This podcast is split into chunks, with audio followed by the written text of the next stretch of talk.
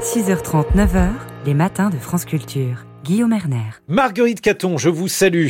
Bonjour Guillaume, bonjour à tous. Avec euh, au programme ce matin l'aide médicale d'État. AME, aide médicale d'État, ce sont trois lettres qui définissent un dispositif de soins gratuits destiné aux étrangers en situation irrégulière. Une dépense vilipendée par la droite qui compte bien profiter du projet de loi sur l'immigration pour en venir à bout. Bonjour Anne-Laure Ferral-Pierre-Sins. Bonjour. Vous êtes médecin urgentiste, chef de service aux urgences de l'hôpital Avicenne et au SAMU de Seine-Saint-Denis, chercheuse en santé publique à l'université Paris-Nord. Merci d'être avec nous ce matin. Commençons par un point rapide sur le dispositif. À qui s'adresse-t-il? Comment fonctionne-t-il concrètement? Euh, alors vous, vous l'avez dit, hein, c'est euh, un dispositif de, de, protection sociale qui s'adresse aux étrangers en situation irrégulière, euh, une population qui en fait aurait de grandes difficultés à soigner. Ce sont les étrangers qui sont donc en France depuis euh, au moins trois mois, en réalité euh, souvent plus, et qui et c'est un dispositif sous condition de ressources. Donc il faut gagner environ moins de 800 euros par mois pour avoir accès accès à ce dispositif. ça permet en fait à ces à cette population qui aurait euh, pas d'autres euh, moyens euh, d'être pris en charge, d'avoir accès aux soins médicaux, aux soins dentaires, aux soins hospitaliers avec ce, dispositif. On a une carte d'assurance enfin d'aide médicale d'État qui permet après d'avoir une trajectoire de soins classique. Une question subsidiaire, mais comment fait-on pour justifier toutes ces conditions de ressources? On a rarement de fiches de paix quand on est en situation irrégulière. Oui, alors les, les démarches sont, sont, souvent compliquées. Elles nécessitent souvent d'être accompagnées par des euh, travailleurs sociaux ou par des, des, des, des associations. Euh, ce sont des démarches complexes quand on est en situation de précarité et surtout qui doivent être renouvelées tous les ans auprès de l'assurance maladie. Euh, donc effectivement, ce sont c'est un parcours assez complexe et ce qui explique euh, sûrement en partie qu'une que parmi euh, les étrangers qui pourraient bénéficier théoriquement du, du dispositif, en fait beaucoup n'ont pas l'aide médicale d'État. On considère qu'à peu près euh, une, personne sur deux qui pourrait être éligible en fait en sont bénéficiaires pour de vrai. Est-ce que toutes les pathologies sont prises en charge à l'heure actuelle? Alors le, le, panier de soins est assez, euh, ce qu'on appelle le panier de soins, donc est effectivement assez large. Euh, il considère euh, et il prend en compte les soins euh, médicaux, euh, hospitaliers, dentaires, comme je disais, la radiologie, mais mais pas tout. Et au fur et à mesure, ont été introduits des, des, des complications ou des, des, démarches complémentaires, notamment pour certains soins, pour lesquels il faut faire des démarches d'entente préalable ou la durée de, de, de, de couverture par l'aide médicale doit être plus longue, de plusieurs mois, de neuf dix mois, euh, notamment pour par exemple la cataracte, la prothèse de hanche, la prothèse de genou. Vous avez signé Anne-Laure Ferral-Pierre-Sins comme 3000 soignants une tribune dans le monde pour demander le maintien de l'aide médicale d'État car dans le projet de loi sur l'immigration qui va être débattu euh, à partir d'aujourd'hui au Sénat, la droite a ajouté un amendement en commission pour transformer cette aide médicale d'État en une aide médicale d'urgence. Elle permettrait, je cite cet amendement, la prise en charge de la prophylaxie et du traitement des maladies graves et des douleurs aiguës, des soins liés à la grossesse, des vaccinations réglementaires et des examens de médecine préventive. Alors, est-ce que vous pouvez nous traduire cet amendement? Qu'est-ce que que dit cette liste à vos yeux de médecins? Et qu'est-ce qu'elle exclut?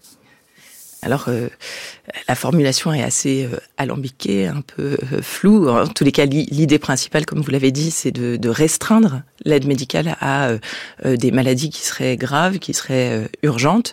et ce que ça, laisse croire, c'est qu'en fait, en supprimant l'AME pour certaines maladies, moins, en tous les cas, pas dans le, pas dans le cadre de l'urgence, en supprimant l'AME, on supprimerait les maladies, ce qui est en fait de l'ordre de la pensée magique.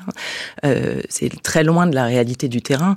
Euh, quand on euh, supprime l'AME, l'hypertension, le diabète, l'asthme, ce sont pas des maladies qui disparaissent. Au contraire, on sait très bien en fait ce qui se passe, puisque comme je l'ai dit, seulement une personne sur deux parmi les, les, les, patients éligibles pourrait accéder à, à l'aide médicale. En fait, quand on n'a pas de protection sociale, on renonce aux soins, on y va, on réfléchit, on, on, on, hésite avant d'aller d'aller consulter. Et donc ces maladies comme l'hypertension ou le diabète peuvent évoluer.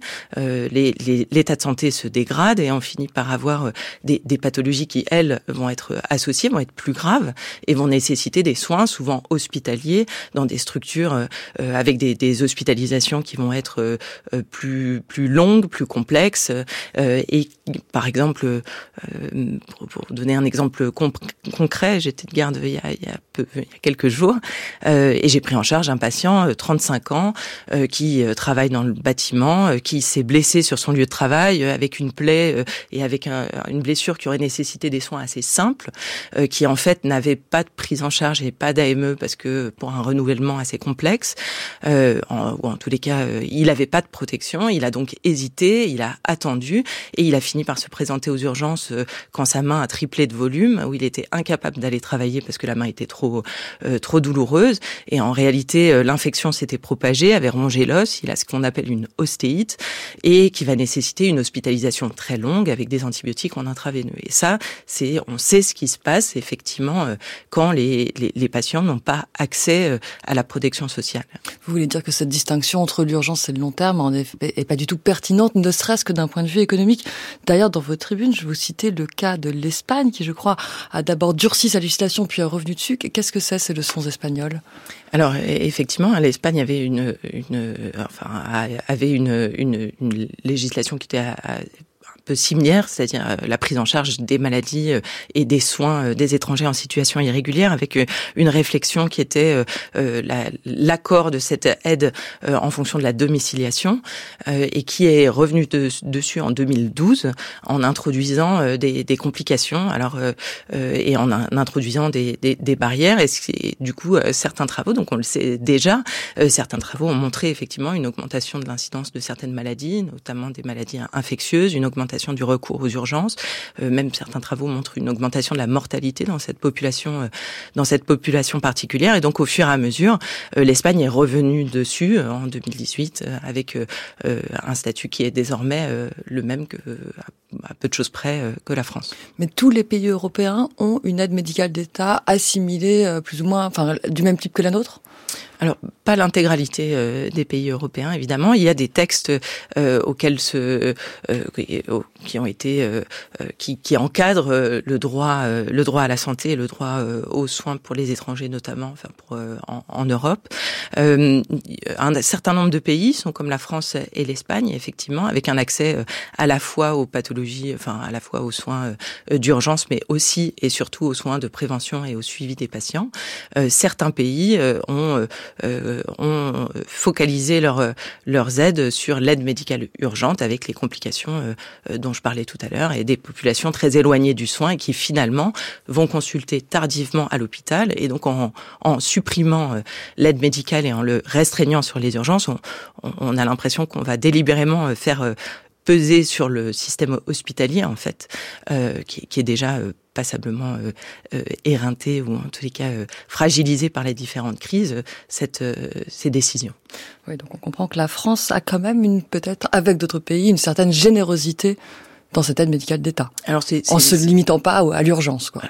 C'est surtout en fait très proche de la de, de, la réalité de ce dont ont besoin les, les étrangers ou les, les, patients en général. Merci beaucoup Anne-Laure Ferral. Pierre Sins, médecin urgentiste, chef de service aux urgences de l'hôpital Avicenne et au SAMU de Seine-Saint-Denis. Vous êtes aussi chercheuse en santé publique à l'université Paris-Nord. Merci. Merci, Merci Marguerite Caton.